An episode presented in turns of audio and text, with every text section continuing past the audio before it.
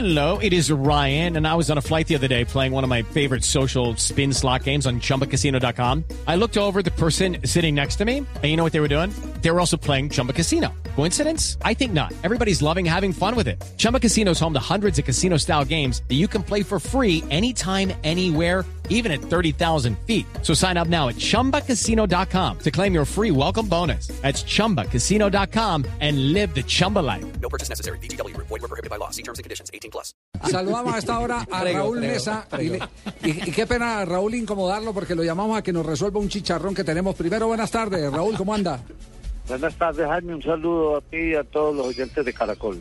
Eh, eh, le quería preguntar, Raúl, sobre el tema de la etapa del viernes. ¿Será que hoy nos empieza a pesar, nos empieza a doler la orden que le dieron a Rigoberto Urán de, de volverse, de, de- de frenarse para poder enganchar a, a su capo escuadra? Bueno, digamos, Javier, que eso pues lo pensamos mucho, que a todo el mundo nos ponemos triste por eso, pero lo que pasa es que eh, en ese momento Rigoberto era uno de los pe- peones de oro que necesitaba Wiggin ahí, entonces por eso lo pararon. O me imagino que hacía el planteamiento desde el inicio del Giro, porque siempre escuchamos que Wiggin era el, el líder. En este momento ellos mismos lo deben de lamentar, pensar, pero aceptemos que lo que hizo Rigoberto en el día de hoy fue muy grande. Ya, eh, decíamos nosotros el viernes que es, que es un poquitico eh, inentendible el que pongan todos los huevos en una canasta, es decir, retrocedan a todo el mundo eh, simplemente para arrastrar a Wiggins y no dejar alguna alternativa de, que alguien con la potencia de Urán pueda convertirse en un líder transitorio cuando fallezca el capo natural. Eh, hoy, hoy estamos haciendo la contabilización de los segundos y nos da para que estuviera prácticamente peleando por escasos segundos con Nibali el título. Sí, no es verdad, y todos lo pensamos lo mismo. Nosotros, como colombianos, y yo ese día lo, lo decía y lo pensaba, pues, de- decir, uy, uno Rigoberto en el segundo lugar, y pararlo a- para sacrificarlo después con lo que pasó, pues era una cosa ilógica, pero lastimosamente en Europa son así, en Europa contratan los corredores y este es el capo de filas y este es el peón, y entonces les toca dedicar a eso, menos mal que hoy en, el hoy, en esta etapa del día de hoy le dieron libertad a Rigoberto. Es decir, que se mueren con la nevera llena. Sí, y ha pasado mucho. Si tú miras competencias anteriores, de los años anteriores, muchas veces se enterraron eh, en, en determinado momento trabajando para un líder que no respondía. Eso En Europa ha pasado mucho eso eh, en algún tipo de competencias. Claro, eh, profesor Mesa, ¿para qué están estos colombianos? Uno, uno ve lo de hoy y se ilusiona. Y creo que los, los, los aficionados en general dicen, ah, está volando Urán, está volando Betancourt, Pantano había caminado también bien. Eh, ¿Cómo los ve para este, para este giro? Bueno, yo lo veo bastante bien. Tenemos dos semanas bastante difíciles. Hoy empezó la gran montaña y yo creo, con lo que han mostrado, que para ellos va a ser, eh, lo que esperamos los colombianos, es que sea similar a las otras épocas del ciclismo colombiano, la época de Herrera Parra, pero no, todavía no las podemos comparar. Pero eso es lo que soñamos, que todos, de que Rigoberto siga con esa actitud, con esas condiciones mental, mentales más en el día de hoy, ya volviendo a un tercer lugar de la calificación general. Y Betancourt, que lastimosamente el día de la contrarreloj perdió más de cinco minutos, pero Betancourt nos ganó una etapa también. Henao no tuvo su día bueno hoy, pero Henao es otro corredor que vamos a ver más adelante también disputando alguna etapa. Yo digo que podemos esperar cosas muy buenas de los colombianos a partir de hoy. Bueno, yo me acuerdo este concepto de Raúl Mesa, ojo. Cuando en el velódromo Martín Emilio Cochise Rodríguez corría, parecía un bólido, hermano, parecía que esa bicicleta ¿A tuviera ¿Usted, usted lo, vio de pistero a Raúl Claro, Mesa, cuando sí? tenía pista, cuando luego fue técnico también del equipo colombiano de Postobón, también de la EPM. Seguido su recorrido de cerca, desde el cielo lo veo, hermano. Raúl, claro, claro, usted fue corredor pistero, ¿cierto, Raúl? Había, pues, sí, en la pista me fue bien, pero en la ruta era más bien malito. No, no. Hay que recordar la época buena de la pista. No, pero en la pista, en la pista a usted le tocó aquellas eh, eh, grandes jornadas en las que se llenaba el, el velódromo antes de que lo pusiera Martín Emilio Cochise Rodríguez, al lado de Papaya Vanegas, de Buitrago, de, de- de grandes figuras, eh, de, de- de los hermanos Saldarriaga, de, de Juan, Cristo, Juan, Crisóstomo y. Carlos, y Juan Carlos Saldarriaga. Pero Javier, cuando usted trabajaba aquí en Medellín con otra cadena, o sea, hace bastantes añitos. Sí, sí, sí, sí. Pasado- tenemos que recordarlas.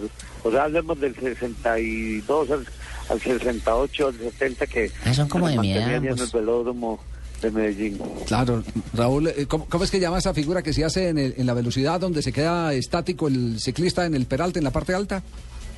Ay, el suplay. El suplay. Usted era especialista en eso, ¿no? Sí, sí, sí, yo era velocista, ¿Eh? yo era el segundo después de Mario Vanegas. Claro, eso se aguantaba que el otro pasara y eso era, eh, era estacionado eh, aguantando equilibrio. ¿Ah, sí? Pero qué Sí. fiestazo nos dimos en esa pista.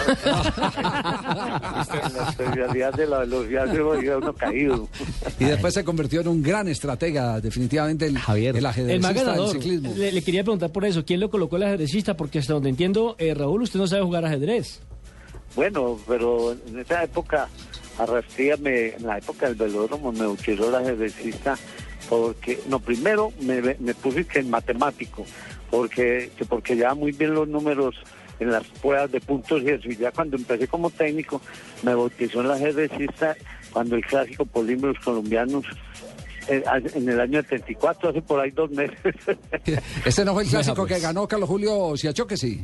sí, correcto, ganó Ah. Carlos Julio Siachoque y segundo quedó Guillermo León Mejía. Guillermo León, y, y- y aquí hubo ciclistas internacionales, eh, eh, los mejores del mundo vinieron a ese clásico, al de Polímeros. Uy, de- perdón, re- repetirme la pregunta que es que Sí. una moto pasó por aquí. Eh, Desde que, desde que no dispare la moto, tranquilo.